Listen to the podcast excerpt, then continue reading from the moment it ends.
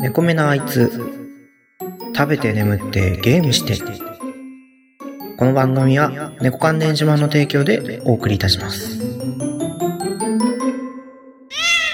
トントゥトゥントゥトゥントゥトゥントゥトゥントゥトゥントゥトゥン一時間目が終わった後、寝ぼけまなこでやってきた。息切れとともにようご一緒。机に下ろした大きなカバン。ということで、猫やんです。あの、まあ、出だしね、まあ、皆さん聞いてわかる通り、桃屋のおっさんのオルネポをままパクりました。いやーね、桃屋がもう来週の木曜日で閉店と。あ今収録してるのが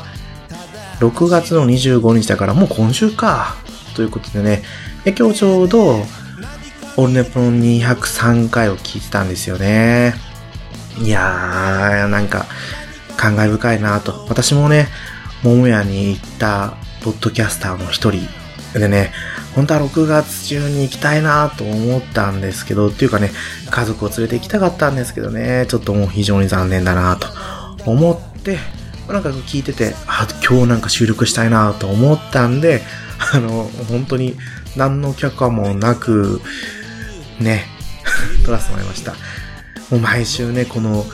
B 型さんのラケットルックス U を聞くのをね、楽しみにしてたんですけど、で、ちょっと違うなと、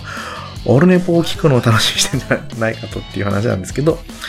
私ね、本当にこの B 型さんのラケットルックス U なんか好きなんですよね。出だしからいいじゃないですか。もうこれを聞いてね、ツイッターで B 型さんのとこに、いい歌ですとかってね、言っちゃうぐらいな。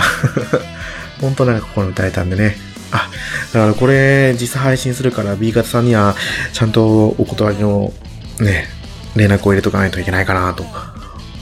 思ってる猫やんです。はい。えー、まあ、そうですね。そんな感じで始まった今回の猫館電子版ですけど、特にうんテーマは決めずに喋っていこうかなと思います。ということで、はい。本編の方ですね。皆さんどうぞお聞きください。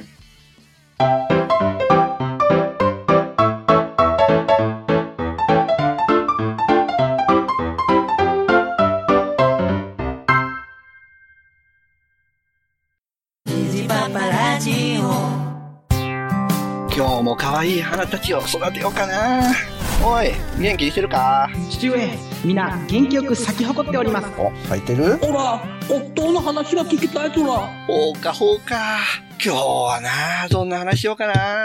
花代ちゃんの話を聞きたいにゃ。ゴールドセイントヒエラルキーについてご考説賜りたい。出たな、怪人アブラムシ。カランキー落ちて相手になってやる。あ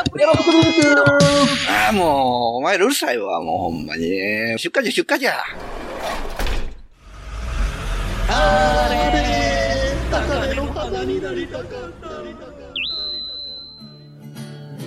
ニーパパラジオは、ジャンルを問わず、ゆるーく語るポッドキャストです。ツイキャス収録もやってるよ聞いてください。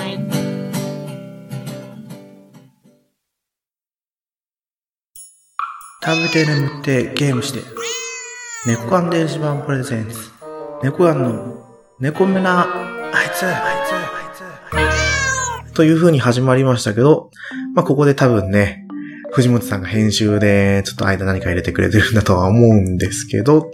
別にね、何も途切れることなく普通に喋っております。はい。あのー今日ね、埼玉の鉄道博物館まで行ってきたんですよ。これね、本当に思い立ったが吉日っていう言葉通り、今朝行くことを決めて、ね、1時間半かけて行ってきたんです、千葉から。もうね、思ったより近いですよね、1時間半。千葉のちょうど真ん中やや左、あ、右か。右のあたりに今住んでるんですけど、そこから埼玉の大宮ですよね。大宮駅の近くにこの鉄道博物館あるんですけど、行ってきました。もともとは今日雨が降らなかったら、千葉の桜市っていうところにある、草笛の丘っていうところに行こうと思ったんですよね。これ桜市が多分運営をしているのか、まあちょっと農場だったり、あとはなんか動物ともちょっと触れ合えるのかなそれとちっちゃいね、電車 ?SL なのか、まあ、蒸気機関車みたいなやつとかに乗れるんですよ。これがね、結構安くで行けるんですね。いくらだったかな？まあ400円ぐらい入場料。電車に乗るのも100円ぐらいなんですよね。ご飯食べるとこもあって、それがね、思ったより安くで食べれるということで、まあちょっと妻と娘とね、ここに行こうと思ってたんですけど、あいにくの空模様、雨が降ってるってことで、さすがに野外は難しいなぁと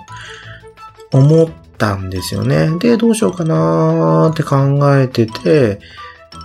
ちょうど昨日、娘と出かけるのはどこがいいかな娘電車がいいなって言ってたから、いろいろ調べてたんですよね。千葉県内で電車があるところ。まあ、それで草笛の丘が出てきたんですけど、あとは大滝っていうところにある、なんかね、もう本当に電車が野ざらしにされているような場所があったりとか、くるりとかですね。あっちの方はね、ムーミン鉄道で有名、有名なのかな？有名なんですよね。あとは、くるり線はね、くるり線 ?JR のくるり線なのかわかんないですけど、これ日本で一番ストライキが多い路線らしいっていうのを私が千葉に来て聞きました。まあだからね、皆さん千葉に来たら、このくるり線はですね、あといすみ鉄道ですね、ムーミン列車は皆さん電車好きだったら一度来てみたらいいんじゃないかなと思います。私ね、別にそこまで電車が好きじゃないんで、詳しくないですけど、まあテレビでこうやってね、特集をされてるのを見て知ってるぐらいですね。あとは大滝駅の近くにもなんか鉄道に関しての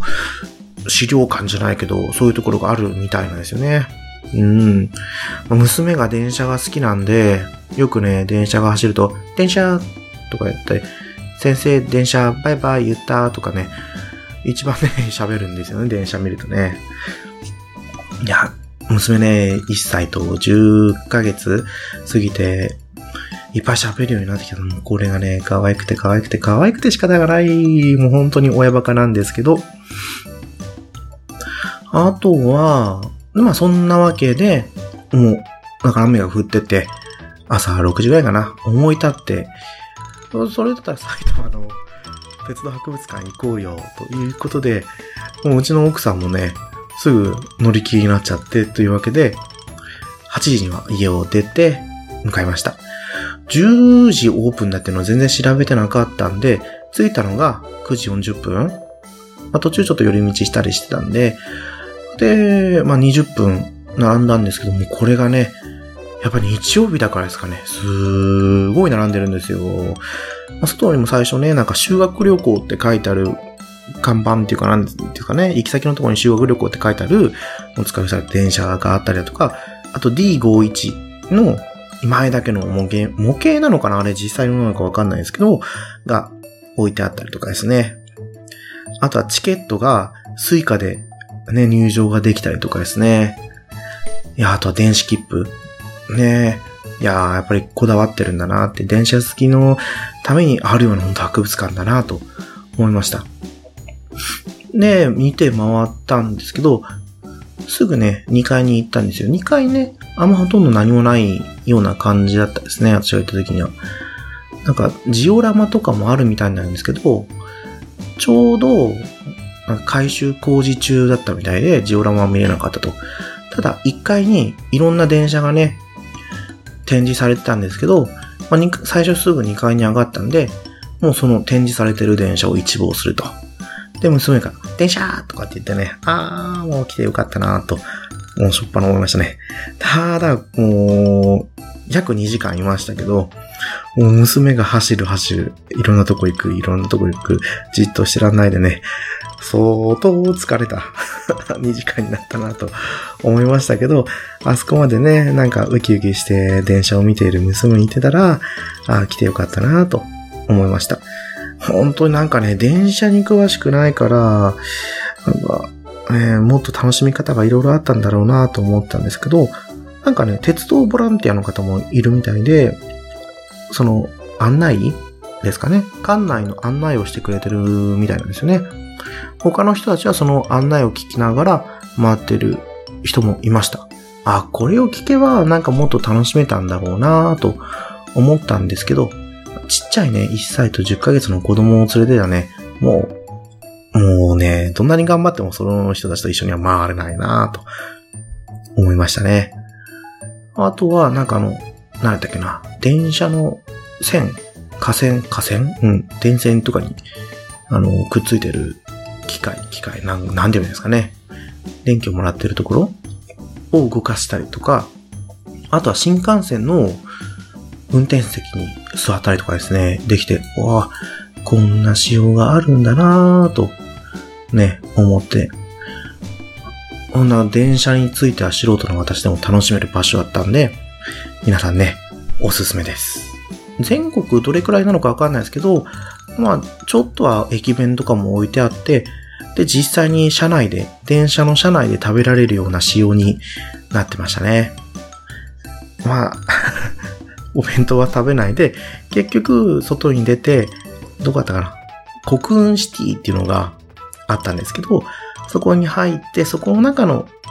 イタリアンかな？なんだっけな？えーと、名前忘れちゃったな。まあ、そこで食事を食べて、家に帰ってくると。8時に出て、戻ってきたのが15時半ぐらいでしたね。まあ、これくらいがちょうどいいかなと。娘もね、帰りの道疲れて寝てたんですけど、なんかね、5月の26日だったかなその時も思い立って、アンパンマンミュージアム横浜まで行ったんですけど、なんかね、計画的に行動することもよくやるんですけど、こうやってね、思い立ったが吉日みたいに、突発的に遠出をすることもあるんで、うん、まあ、本当はね、家の中でゴロゴロしたいんですけど、やっぱり家族を持つってなるとね、そういうわけにはいかないなっていうところがあるから、私のこの突発的なこの、なんですかね、行動力っていうところが出てきちゃってるのかなと思いました。うん。で、そんなわけでね。いやーまあ、家族で桃屋の大さんさんのとこに行きたかったなと。話が戻るんですけど、まあ、行き帰りね、ずっとポッドキャスト聞いてたんですけど、何聞いてたっけな？うん。いろいろ聞いたな。いろいろ聞いたな。思い出せないな。まあ、放課後系ポッド、ポッドキャスト、ダベリバも聞いたし、オールデンポポも聞いてたし、で、ホロヨイセブンも聞いたし、あとは、おさろぼ話もですね、聞きましたね。あ、そうそうそうそう、おさろぼ話で、あれなんですけど、で、カーナさんが、ちょうど2ヶ月ぶりに復帰だったんですけど、で、それを聞いて家に帰ってきて、たまたま録画してた番組をつけてたんですよね。で、食卓のところにいて、テレビ離れてるから音だけ聞いてたんですけど、あれ？なんかカンナさんに似てる声だなと思ったらミキティだったんですよ。藤本ミキ。まあ、実際に似てるかって言ったらそうでもないんですけど、多分ミキティが英語がペラペラだったら、あの、なんて言えばいいんですかね。発音の綺麗なカンナさんの喋りに似てるのかなって思った猫やんでした。というわけで、今回ですね、第11回はここで終わりにさせていただきたいと思います。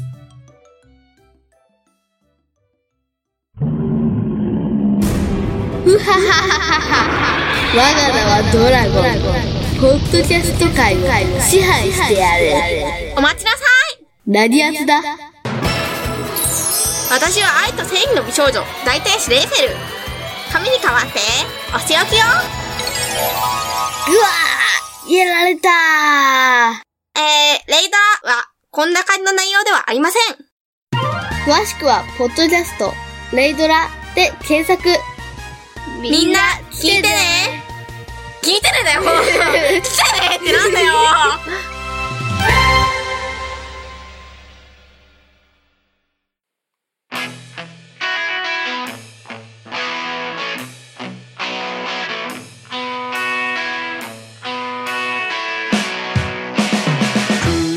はい。猫目なあいつではお便りお待ちしております。ツイッターですね。ハッシュタグ、猫目なあいつでつぶやいてください。あとはメールアカウントもあります。猫目なあいつ、アットマーク gmail.com。ローマ字表記ですね。ne, 猫、n-e-k-o-m-e-n-a、猫めな、a, i, t, s, u, アットマーク、gmail.com ですかね。はーい。なんかこう、ポッドキャストのね、ずっとよく聞いてたら、あ、なんかこの人こういう芸能人の声に似てるなとかっていうね、思う時もあるんですけど、あとは、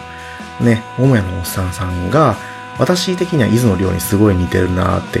思うんですけど、あとまあクリス・ペブラにも似てますよね。うん。自分は全然なんかこう似てるっていう人がいないからね、似せていくか誰かに とか思ったりもしますけど、まあまあそこのところはおいおいね、変わっていけば変わっていく必要もないか。なんかね、適当なことをね、もう本当にその時の流れで喋っちゃってるからこんなことになっちゃうなとは思うんですけど、はい。それでは、また第次回12回でですね、お会いいたしましょう。さようなら。